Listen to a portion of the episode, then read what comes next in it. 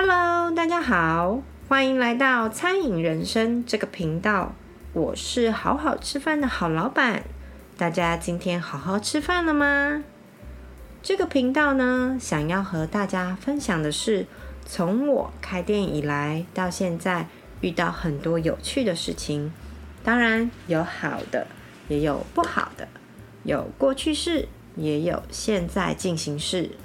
好的呢，我们就心怀感激的继续朝着自己的初衷前进；不好的呢，我们就从中学习，像打游戏一样，关关难过关关过。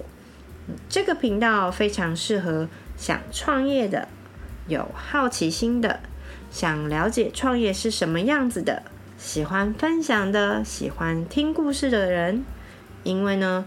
在这里，我会和你分享很多有趣的故事哦。相信大家可以在网络上找到各式各样教你如何创业、创业应有的心态、成本算法、获利心经等等。这些专业知识呢，都不是我要和大家来分享的。我要和大家聊的是。开店之后会实际发生的各种状况，不过这是以我个人经验来跟大家分享哦，所以你们可能也有很多不同的故事，也欢迎写信或是在底下留言分享。开店真的是需要一个傻劲。今天呢，有人问我，疫情期间对我的店有没有影响？其实我就是在疫情期间开的呀。疫情开始之前，我是在一家经营民宿的公司上班，专门接待来台湾旅游或是洽公的外国人。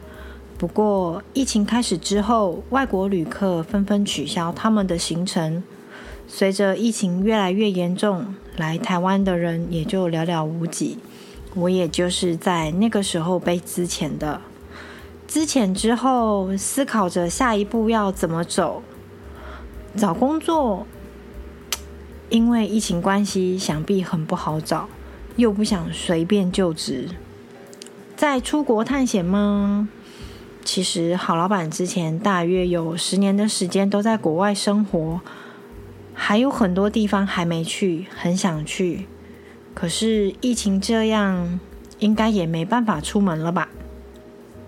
那就来开店吧，因为在我的人生规划中，这辈子一定要在台湾开个小店。为什么在我的人生中一定要在台湾开一家店呢？因为我曾经在越南中部的岘港开了一个小摊，是卖墨西哥 taco，叫 taco ngon，ngon 是越南话“好吃”的意思。所以 taco ngon 就是好吃的 taco。那时候的我为爱跑到了越南，待了两年半的时间。第一年玩乐度假过去了，但是也花光了积蓄。第二年需要开始赚钱养自己了，可是又不想当廉价劳工，你知道吗？那时候我去 Crown Plaza 五星级饭店面试当接待，要二十四小时 stand by。这样试用期薪水才三百美金，过了试用期才四百，那倒不如索性自己开个小摊。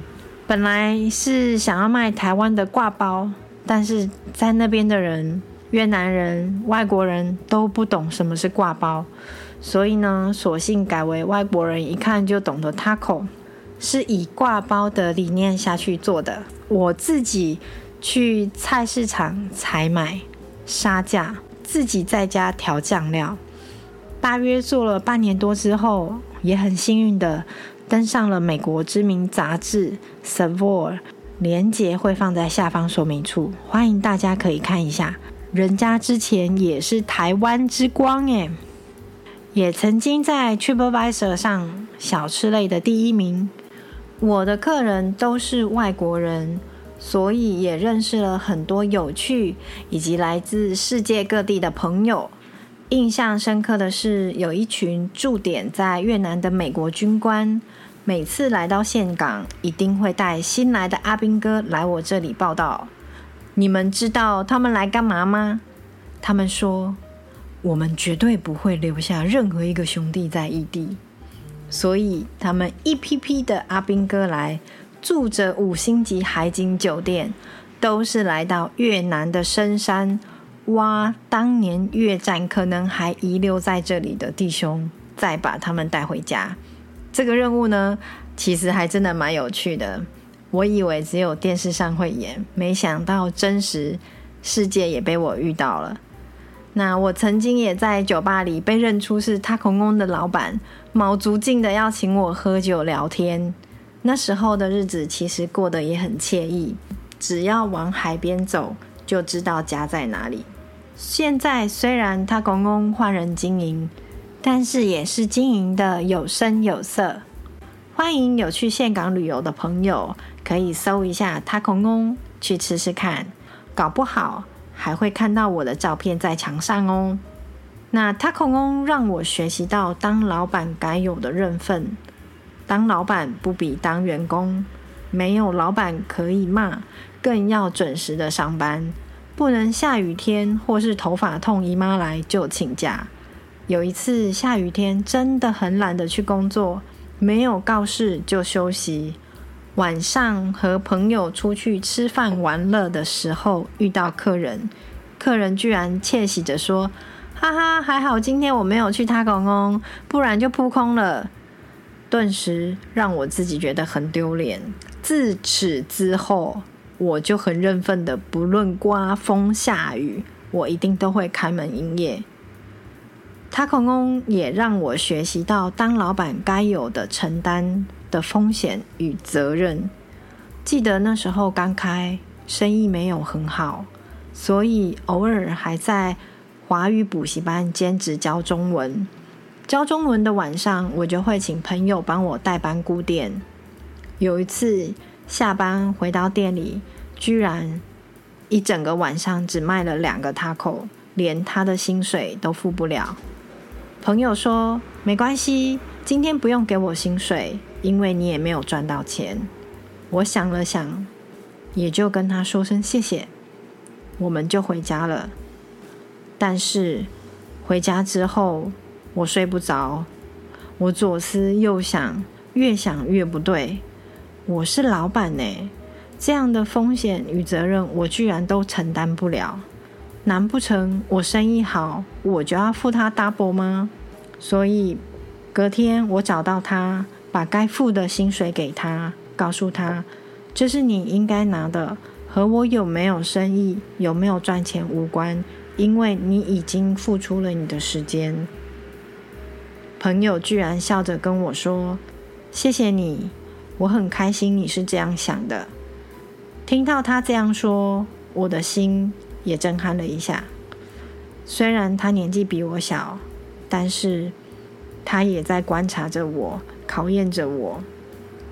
所以到目前为止，我也都是一直在学习，学习当一个自己也想为自己工作的那样的一个老板。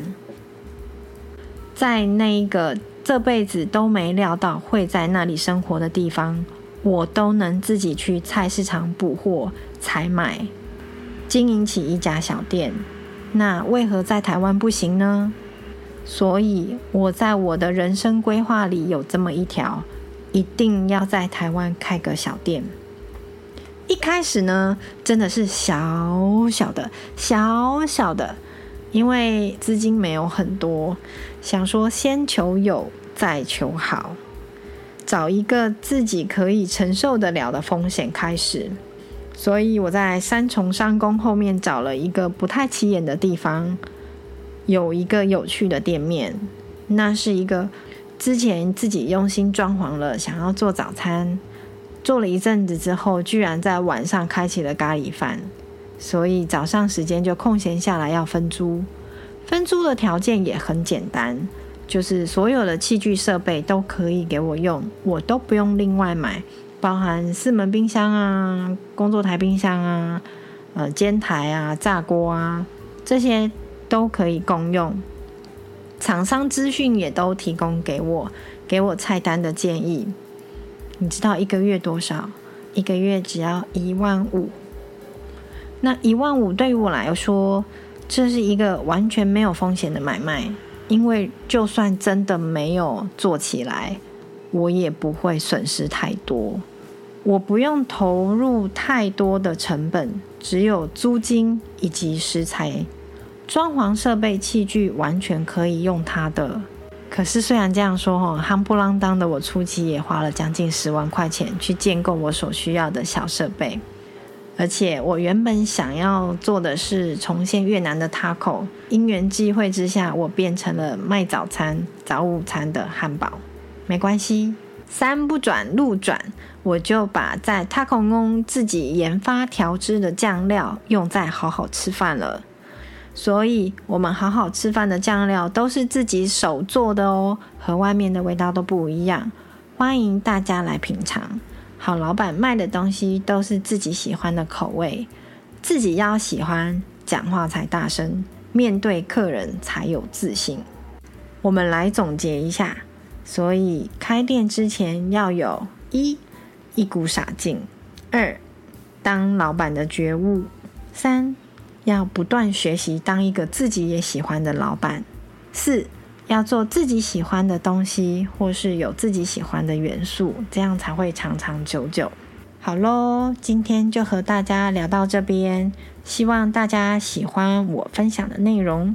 我们下次见喽，祝你有个美好的一天，不论再忙碌，也要记得好好吃饭哦。拜拜。